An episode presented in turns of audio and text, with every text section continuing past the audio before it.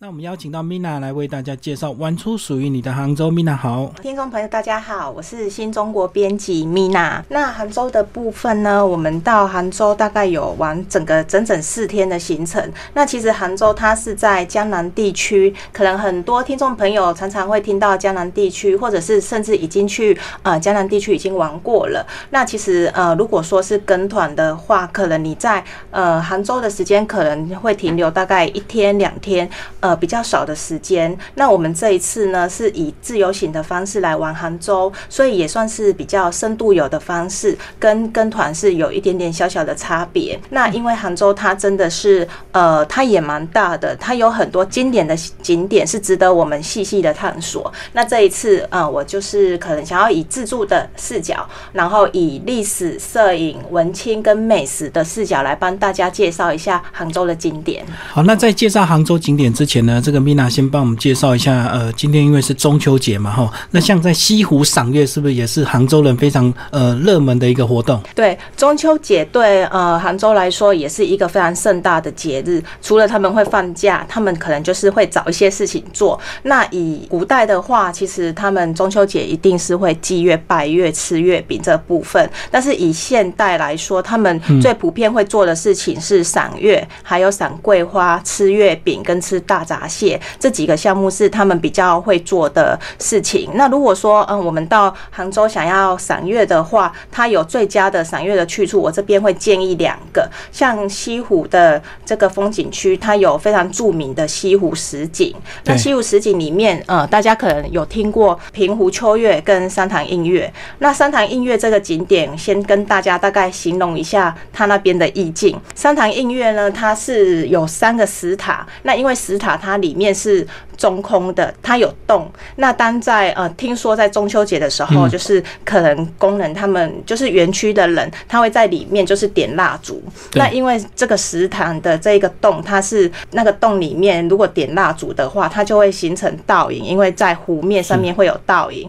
然后因为有三个塔，里面又每个塔都有五个洞，所以这整个倒影再加天上的月亮。然后跟倒影的话加起来会有三十三个月亮的感觉。那当你就是游湖，你乘船游湖，然后看三潭映月的时候，你会发现有三十三个月亮，而且你分不清楚哪一个是真的月亮，哪一个是假的月亮。那这一个地方很适合你在月圆的时候，不一定是要中秋节，在月圆的时候来欣赏，你会发现这个美景会非常漂亮。尤其是你完全分不清楚天上的月亮是哪一个，然后湖面的月亮非常的漂亮。这是三潭映月的部分。就是三个塔里面这个放蜡烛，然后这个塔会透出光线，然后这个光线会打在这个水面里面会有倒影，然后天空又有月亮，然后水面上又有月亮，所以总共会三十三个。那其实三潭音乐是他们这个中国人民币上面会看得到的图案，对不对？对，一元的人民币的背后就可以看到这一个三潭音乐，算是他们的杭州的名片。你可能在很多地方都会看到他们会使用这一个，因为它是一个非常知名的一个地标。所以你千万不要。看到三个塔，看起来就觉得没有什么，其他是呃非常重要的一个景点。是，那其实它这个三个塔的功能，其实它就是为了测水位，对不对？就是看水位的高度。对，它其实是一个等边三角形的一个距离，其实它是距离来说还蛮大。我们游湖靠近的时候，发现其实它是一个很大的范围。那听说以前苏轼他在呃建立这个三塔映月的时候，因为呃西湖它就是有很多的泥淤积塞，就是有土的部分都会积在。里面，那他可能就是用这个三台音乐来做一个范围，可能这边是不能种植东西，然后这边是水池比较深，就是做一个界限。古代是因为这个原因才会有这个三台音乐。好，那另外一个景点就是平湖秋月，帮我们介绍一下。平湖秋月它也是西湖的十景之一。那呃，在清朝的时候，就是康熙时期，那时候在平湖秋月就是有建一个赏月台。那这个赏月台呢，它就是因为三面环湖。它可以看到白堤、苏堤，对，然后你就可以在这一个地方欣赏到群山的景致以及四季的花木。那在这边，大概每年如果中秋节的时候，当地都会有活动，就会举办，直接在呃平湖秋月这一个景点做举办。那你可能如果刚好这个时间你有来到杭州的话，可以欣赏到一些歌舞啊、明月的表演，或者是呃夜游西湖这边的一个活动。在正式介绍杭州之前呢，我们先来讲一下这个杭州人。他们吃的月饼跟我们台湾吃的月饼有没有不一样？其实不太一样。那他们江苏省跟浙江省，他们比较会吃一个叫做苏式月饼。嗯，对。那这个苏式月饼呢，其实一开始应该算是月饼之父苏东坡，他是个文学家，也是个美食家。对，对他以前有一首诗叫“呃小饼如绝月，中有苏与怡”。从这一首诗里面可以看出，在宋朝的时候就已经有在吃，就是中秋节吃月饼的习俗。那他。因为这一首诗实在太有名，这一首诗其实以前月饼是叫小饼，那这一首诗是叫。月饼，对，那后面的人就是就开始叫月饼，就没有再叫小饼。对，然后以前古名是小饼，对，因为这一首诗实在是太有名。那这个苏式月饼，它其实技术上它是在苏州那边。如果说你想要看苏式月饼怎么制作的话，你需要到苏州。但是整个江苏省跟浙江省，他们在中秋节的时候，他们都是会买那个苏式月饼来吃。那它的口味，如果以经典口味来说，你可以吃，你可以买五人口。口味五仁口味就是它里面有瓜子、莲子、杏仁、核桃、芝麻，对，那它是皮层是比较疏松的，听起来就像杂粮口味，就五谷杂粮那种 比较健康的口味。好，那其实呢，杭州因为这个过去有举办一些国际性的大活动，对不对？所以它在整个市容啊以及这个交通建设上，都比中国其他城市进步非常快，对不对？对，杭州的话，它先跟我们讲 G 二十好了。它其实也算是一个国际的城市。他常常举办一些比较盛大的盛事，那比较知名的，大家应该比较清楚，就是二零一六年的那一年，就是 G 二零的高峰会，有二十国的国家领导人来到这边，邀请他们来这边，也呈现了西湖的，就是杭州西湖之美给各国的领导人看。那也因为这一个高峰会，让杭州就是又更要上国际的版面。对，这是二零一六年的部分。嗯，那二零一六年之后，他下一个国际的最大的盛事。就是二零二二年的亚运会，对，那二零二二年的亚运会，它会在等一下会介绍到钱江新城这一个景点，那边会有一个奥体中心，那可能包含奥体中心以外，这个主会场，它其实总共为了这个亚运会，它建了三十三个会馆，对，都在江干区这一带，等一下也会介绍到。那因为中秋节是八月十五，就突然想到这个海宁观潮，这个钱塘江观潮好像也是那几天，对不对？好像是八月十七到农历的。八月十八，每年的实际的观赏时间的话，对，会大概会差一点，一天会有早上跟晚上的时间，一天可以观潮两次，对。然后这个钱塘江涌潮的部分呢，它有一个网站是杭州水文信息网。如果说你想要看说它在哪一天来观潮是比较就是适合的，以及观赏的位置，你可以在这个网站上面查询到。那其实这种讯息就好像我们这个阿里山呢，它都会有这个每天日出的一个时间建议时间，你就可以根据那个时间去看阿里山日出。所以他们这个观潮也有一个建议的这个最好观潮的一个日期，这样子。对。所以这样子，因为时间很近，所以是不是杭州人这个呃八月十五中秋节跟这个呃钱塘江观潮几乎就是他们一个很大型的两个很大型的一个活动？对，这个大型活动通常是在中秋之后，对，那观潮的人可能会多达六十万人都有可能，对，嗯，是非常盛大的一个盛事。对，以前常常会看到有一些人被卷走，那现在这几年应该慢慢就大家都比较懂得注意安全了吧？因为钱塘江涌潮它已经算是比较有规律，那因为也很多人观潮，所以政府当地的政府他就是会在观潮的时候会有很多的保安，他会在你可以站的位置，他直接就是会。在那边站在前面，你可能就不能超越，会有一个警戒线这样子。那我们现在就来正式介绍杭州这个自助行啊，这个呃，如果你到杭州自己去玩的话，其实杭州有非常便利的一个交通设施，包括这个单车、地铁、水路、呃出租车，什么都可以用。那 Mina 来帮我们介绍一下杭州的一个交通。交通的部分，首先先为大家介绍水路的部分。大家可能都比较清楚，呃，杭州这个地方它的水网的分布是非常的密集。所以对他们来说，其实他们生活的一部分就是水路，所以它会有水上巴士或者是画舫船。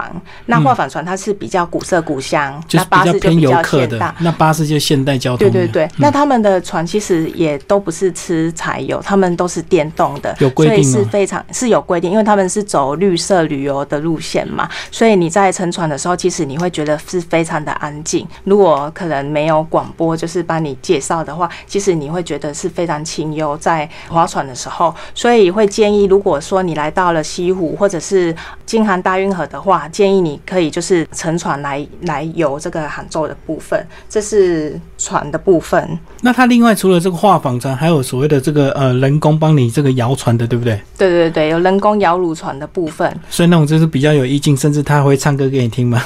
对，如果说你想要了解更多就是当地的故事，那因为摇橹船都是比较当地的老师傅，可能是当地的，你可以跟他聊一下就是当地的故事。那摇橹船的话，它可能一个小时可能大概要百块人民币以上，是比较贵一点。不过它好像可以做到五六人呢。对，你可以坐到五六人，而且你可能想要走四方景点的话，你就可以搭摇橹船，然后请师傅带你走四方景点。其实就有点像意大利的水都威尼斯啊，那个他们那种船这样子。那如果你是画舫船的话，可能就是会搭二十个人以上，那船的线路都是固定的。好，那接下来我们来介绍地铁好了。杭州现在目前有多少条地铁？地铁的话，它现在开通的是一二四线，那五六七线还没有开通。不过它现在已经有规划到十十号线了。那目前它的那个新的四号线，它在今年的时候就有开通，刚好我们也有搭到，其实就还蛮新的，跟板南线的车型是差不多的。所以他们现在搭地铁都直接用行动支付，对不对？都是用微信扫就好了。哦，这。部分不用担心，因为它还是有开放，你可以用它的售票的部分，你是可以用现金，你可以用投币的部分。那如果投币机可能太多人了，你也可以就是临柜直接购买。像我们这一次，我们大家都没有呃第三方支付，我们是可以跟柜台直接是买单程票。那地铁的部分，因为它真的很便宜，都是两块起跳，所以你可能坐了大概十几公里吧，你花的交通费是非常省的，是很建议自由行的人就是。可以直接搭地铁，你可以用现金支付，不一定要用那个第三方支付。对。然后它的人潮有没有像上海这么可怕？这个上下班尖峰时间，整个地铁都是人。杭州是不是也是这样？我这一次比较就是有搭的是四号线，那其实人还蛮少的。哦。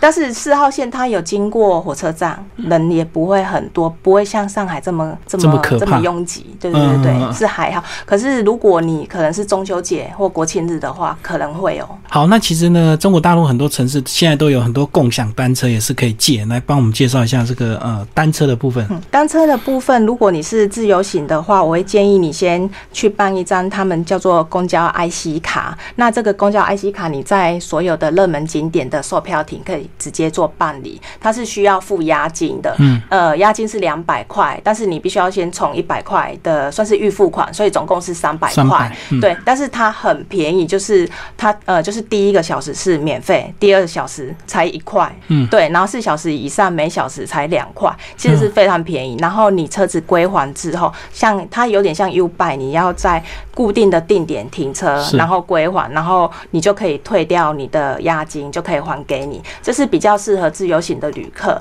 那如果你本身可能已经有微信、支付宝的部分，那你就可以不用选择这一个这个官方的脚踏车，因为它可能比较阳春嘛，比较像熟女车那一种。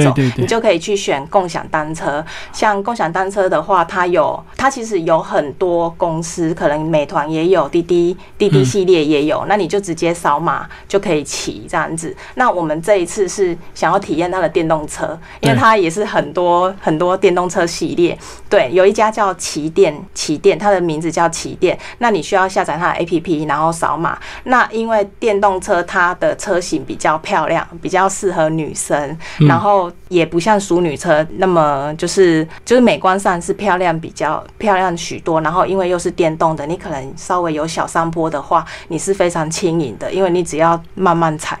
就上去了，就不用那么累，但也不贵。对，它就是大概半小时四块人民币，但也是需要押金，你必须要先付二九九的押金。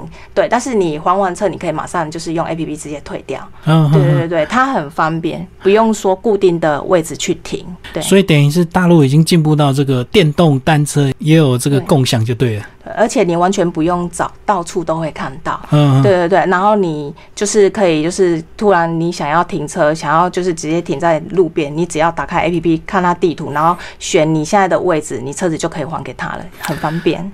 那另外呢，这个有时候如果这个搭公车不方便，当然是打的也是一个方式啊。那因为我在想说，哎，杭州因为经过办过一些大型的活动，所以他们的这个出租车是不是外观都一定有一定的这个整洁，对不对？其实他们的出租车都是很旧的，只要是一般的出租车都是非常旧，其实根本搭不到新车。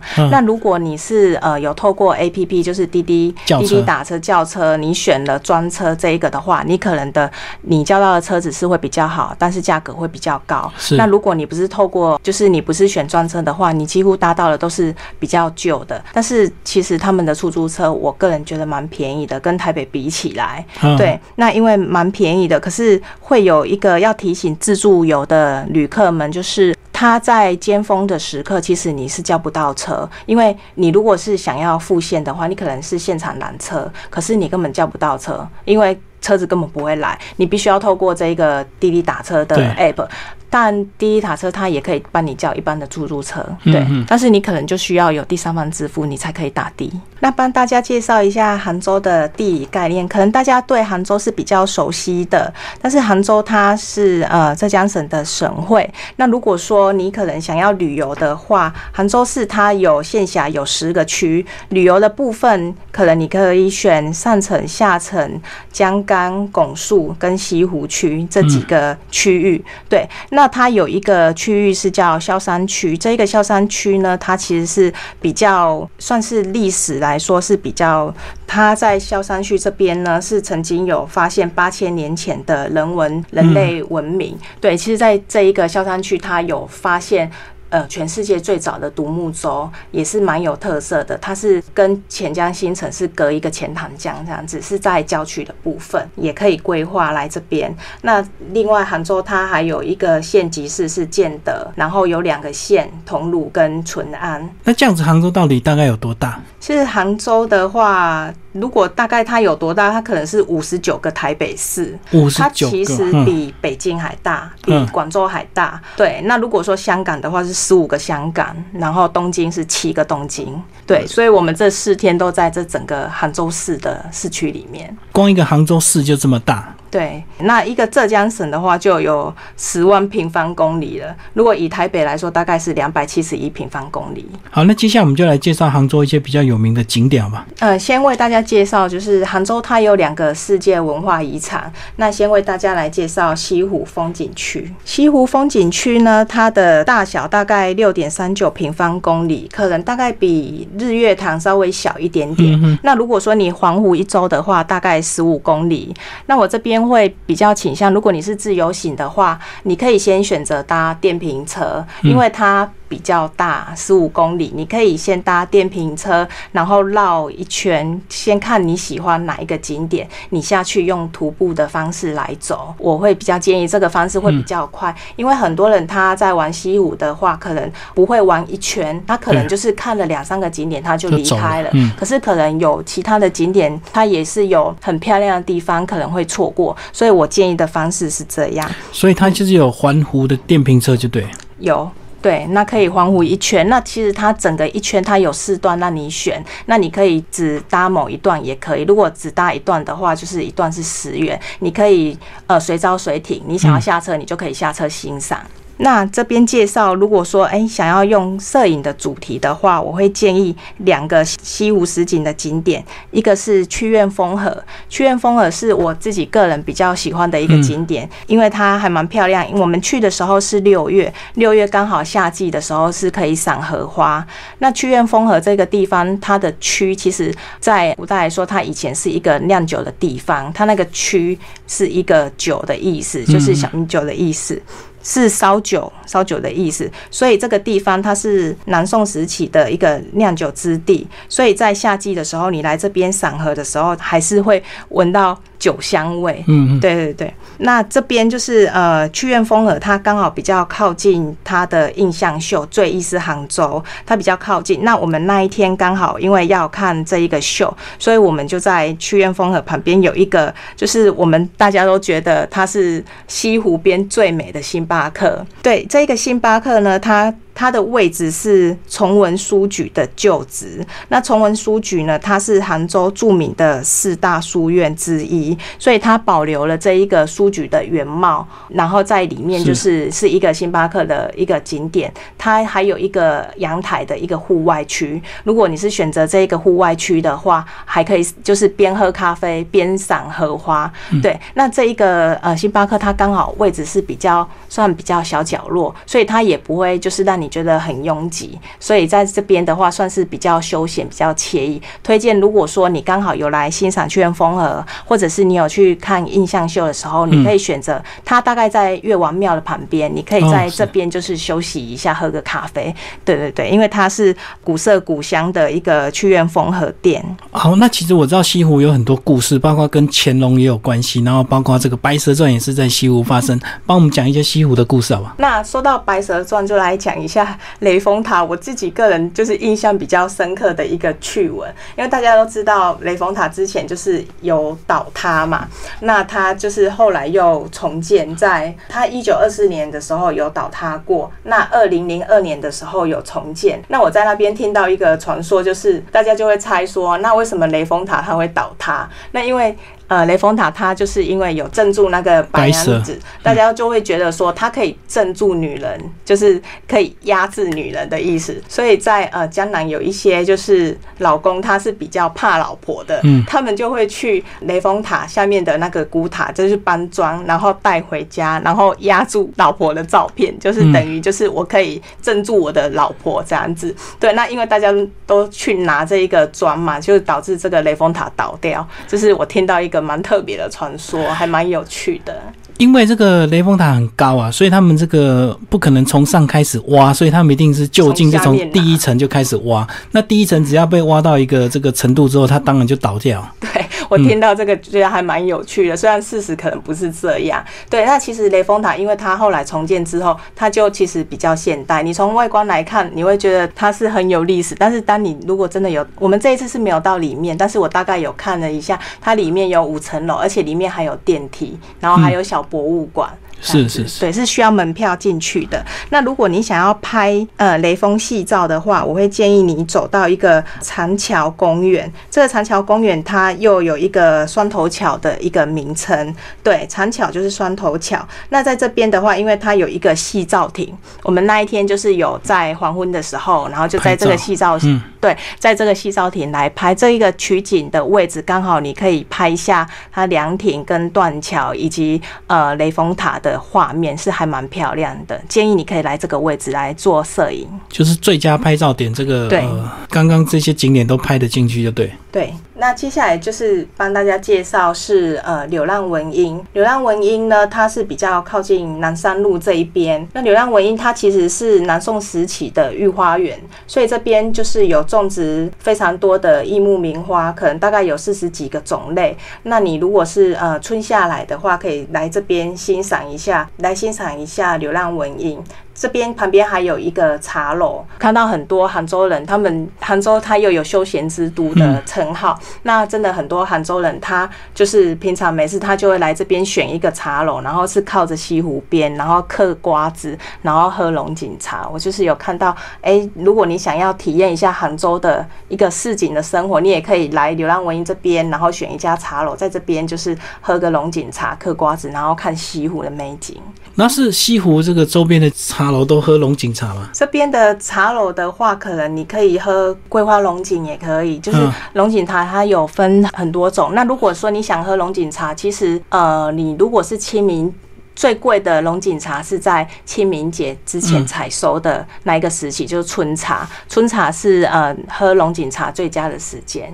那接下来我们就来介绍一个杭州还有个这个呃世界文化遗产，叫做京杭大运河杭州段。然后它全长多长？先给我们介绍一下。京杭大运河也是杭州的世界文化遗产。那呃，先说一下它的亮点。其实，在中国，大家都会这样说：中国它有两条巨龙，那一条巨龙就是第一条巨龙，就是攀岩在山上的长城；那第二条巨龙就是在水上，就是水龙，就是京杭大运河。那京杭大运河的杭州段，呃，它全长是有一七九四公里。它其实可以算是，它可以说是苏伊士运河的十倍。倍巴拿马运河的二十倍长，算是一个工程还蛮浩大的一个一个伟大的一个建筑。那这一个京杭大运河呢，它因为左右了很多朝代，左右了很多朝代，如果没有这一条京杭大运河的话，可能浙江杭州就不会这么的财富裕。对对对。大家都会说，呃，杭州的话，西湖是管杭州的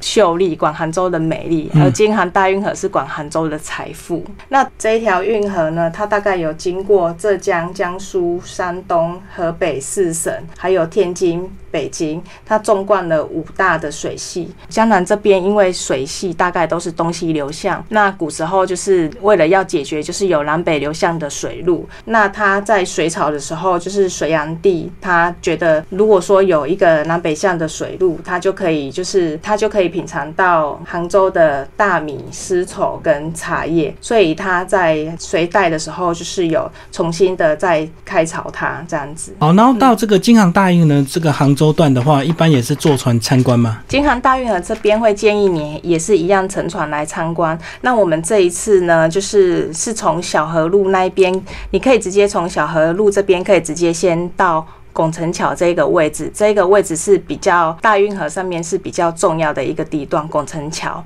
对，那从拱城桥这边，你可以直接在这一个码头，就是搭水上巴士。那我们这一次搭的路线是从拱城桥，然后游到香积寺这一个。景点的位置。好，那接下来我们就要介绍杭州这个最近呃这两年这个夜景非常漂亮的地方，就是有一个这个呃很像金黄色太阳的一个景区哦，然后这个夜景非常的漂亮，呃，它叫做这个钱江新城，帮我们介绍一下。好，钱江新城这一个地方，它大概十五年前，它其实还是一块平地。嗯，对。那它因为就是经济的发展，它这边慢慢的一开始先就是先有楼盘，然后就是有盖了很多的。呃，一些呃，像国际会议中心啊、大剧院啊，都在这边，所以其实这边是有很多的那个建筑群，它其实又有东方的曼哈顿之城。嗯，那因为 G 二零的关系，它成为了国际的焦点。那也因为 G 二零的关系，所以它有一个主题的灯光秀。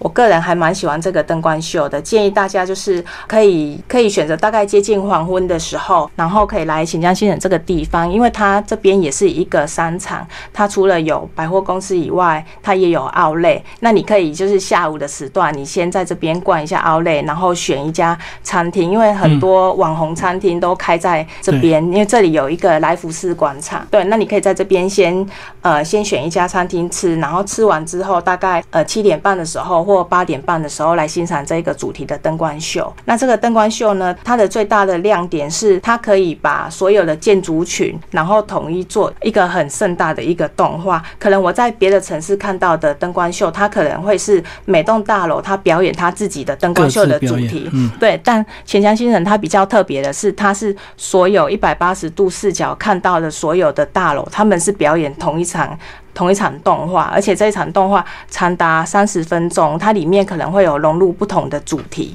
嗯，对。所以它是免费的，对不对？对，它是免费的，就是户外的灯光秀。对，它是一个户外灯光秀，除了有灯光秀，它还有一个水舞秀，是同时进行，搭配着音乐，然后大概有三十分钟的表演，一天有两场。对，在礼拜二、礼拜五跟礼拜六。一个礼拜有三次，最近也有一些船公司，它也是有推出，就是你可以在钱塘江游船，然后看两岸两岸的建筑群，这样。所以就跟上海外滩很像，对上海外滩也是到了晚上，这个灯光一打之后就特别的漂亮。它是有点类似上海的黄浦江，但是可能它比较它比较亲近休闲，它其实那边都没有酒吧。嗯，哎，对，它差别可能比较没有那么的。没有那么的夜生活，他可能到了九点十点，其实就差不多，大家游客就会离开了。对，比较这一边比较没有这么多酒店。好，接下来米娜帮我们介绍一下南宋御街，好吗？南宋御街呢，它是最代表杭州的一条特色街。那在这一条特色街呢，因为它是重现南宋繁华的一条历史街，在这边呢，它有一些中华的老字号，可能都是超过百年的中华老字号。那如果你是想要尝试市井的美食，就是杭州老杭州人他们以前都吃什么？你在这边可以找到传统的美食。那这边这一条街呢，它还有许多的近代的建筑群，因为以前在呃清朝的时候，这边这边就是算是一个金融史，所以在这边有很多的银行的旧址都聚集在这一块。那如果说文青呢，这边也有一个特色的书店，叫做猫的天空之城，你可以在这边就是买一些文创的小物。对，那它其实这一条街呢，可以满足你吃货，也可以满足你摄影，也可以满足你购物，就是一个多元主题的街。那它呃，它比较特别的地方，是因为在南宋的皇宫的时候，跟这一条它是。它是一个南北走向的主走线，所以这一条南宋御街它可以直通皇宫，所以它又被称为御街。那这一条御街呢，它的两旁有非常多的一些商铺，这些商铺可能有日用品类的，那它也有酒，呃，就是古代的清朝时候的酒楼饭馆，然后或者是说有丝绸商铺，有文具书籍，然后也有医药。医药的文化，以及呃店铺经营的店铺，以及娱乐的场所，大概有这七大类。所以在这边可以呈现南宋古代的繁华，是非常热闹，也有许多作坊的一些风俗人情。好，那最后帮我们介绍一些杭州的美食。杭州的美食，我对它的印象呢，是因为它比较接近台湾人的口味，所以当你吃杭州美食的时候，你会觉得非常的融合。但是它比较特别的是，它的呃美食，它的制作都是非常的精致，而且食材都是非常的新鲜。那我先聊一下他们的饮食习惯，跟台湾比较不太一样的，就是呃他们在呃用餐之前，他们都会先泡热茶，是很热的热茶，可能是龙井茶或者一些茶类，他们。们都会先喝茶，先喝酒，然后他们的主食，也就是可能米饭啊、面类啊，他们都会在你用完餐之后才上主食。嗯，他们的习惯就是怕吃不饱，所以他把主食比较淀粉类的东西放在放在这一个餐席的后面。但可能台湾人他在吃一些比较重口味的菜的时候，就会想吃米饭。所以如果说你到杭州的时候，你可能点餐的时候要特别跟店家说，你的米饭要先上，这是他们的饮食。习惯，我觉得比较跟台湾不一样的地方。那美食的部分呢？我们这一次主要还是吃韩班菜的部分。韩班菜，那呃，我这边就推荐两家餐厅。这两家餐厅呢，差别很大，因为这一次我想要就是尝试吃杭州老杭州人从小吃到大的那一种。呃，市井小吃，所以我选了一家就是信丰小吃。那我又希望可以吃到就是杭州人最爱吃或者是游客最爱去的网红餐厅，有一家叫外婆家，可能比较知名，因为它可能在杭州以外的城市都有外婆家。那它可以吃到最道地的杭帮菜。对，那因为其实外婆家其实大家都已经很清楚。那我有查到，因为外婆家它的创办人他为了要提升这个杭帮菜的品质。跟品牌，所以他又创新了一个新的牌子，叫韩儿风。那其实它就是外婆家，但是它的呃菜点，它保留了里面大概百分之七十 percent 都是保留了外婆家的菜点的的菜单，但是它提升了它的菜单的质感，可能服务人员或者是它的餐厅的设计装潢，它都做了提升。所以我想尝试看看，所以推荐这两家。那我先来介绍韩儿风。那韩儿风呢，在杭州它其实有另外一个意思。杭州人呢，他们其实很喜欢跟风，看到很多人排队的地方，他们就会跑去跟风。他们的习惯就是这样，所以他们就会形容这个叫做“韩儿风”。所以你可能会看到网红餐厅开立，排很多人排队，他们就会说又刮起了韩儿风。那他这一家店名，他就直接就是取名为“韩儿风”，其实也还蛮聪明的。那韩儿风呢？它有几家分店。那我们这一次去吃的是在来福，就是钱江新城的来福士广场里面的韩儿风。韩儿风呢，它在大众点评 APP 上面，它的人气指数是第一名。那我看过它的评价，因为大家都很推荐，但是它的价格大概会可能人均会超过一一百元人民币以上。对我们那一天其实吃了七百多块。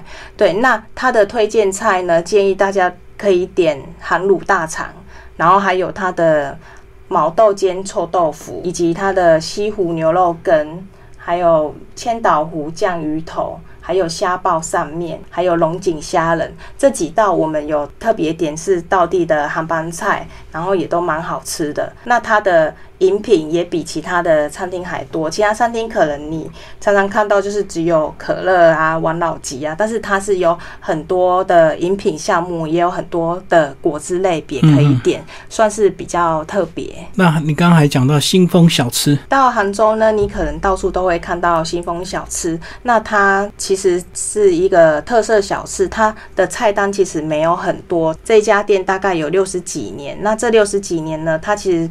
都只专注这几道小吃，它没有它没有太多的菜色可以挑选，但是它每一道小吃它就是做的很精致，然后呃，它比较招牌的部分是虾味小笼包，还有虾肉馄饨。还有牛肉粉丝跟特味肉包，它的小笼包它的皮是比较厚，对，那可能然后也蛮大的，可能比拳头还大。你可能吃一个小笼包可能就会饱，还蛮适合当早餐的。对，然后它的牛肉粉丝跟肉末粉丝呢，它口味稍微重一点，他们很习惯会加醋，那我是没有加醋，那它的调味是稍微重一点，你可能会觉得比较重口味。好，最后 Mina 帮我们介绍一下，如果像这种中秋节这个季节去杭州的话，大概是什么样的一？如果是中秋节，大概九月或者是秋天到杭州的话，会建议大家可以赏桂花。杭州市的市花是桂花，一到了九月的时候，可能比较山坡那边的桂花。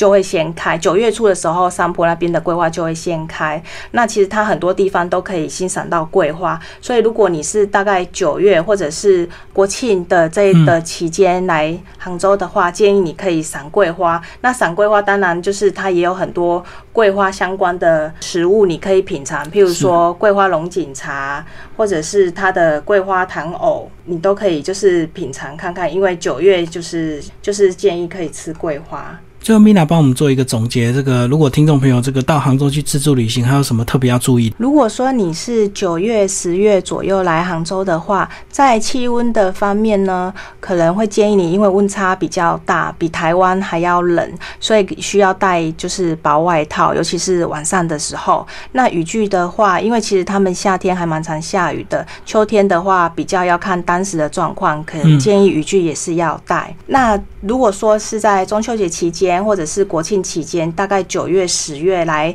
杭州可以怎么玩呢？建议大家可以赏桂花，也可以赏枫叶，然后也可以就是在大概农历八月十八左右也可以。如果是这个期间来的话，可以欣赏钱塘江的观潮。对，那如果说大家想要呃赏桂花的话，因为桂花其实是杭州市的市花，又有一首歌叫《九月杭州桂花香》，其实在九月的时候来到杭州都会闻到桂花香。那如果想要赏桂花的话，其实有一个比较知名的景点。它叫满龙桂屿，这个满龙桂屿它是一个公园，在靠近杭州的湖跑路。那在这边九月下旬到十月上旬会有西湖的桂花节的活动盛事举办，可以在这个期间来这边赏桂花，然后品桂花。今天非常感谢 Mina 为大家介绍这个玩出属于你的杭州新中国旅游达人为大家介绍，好，谢谢 Mina。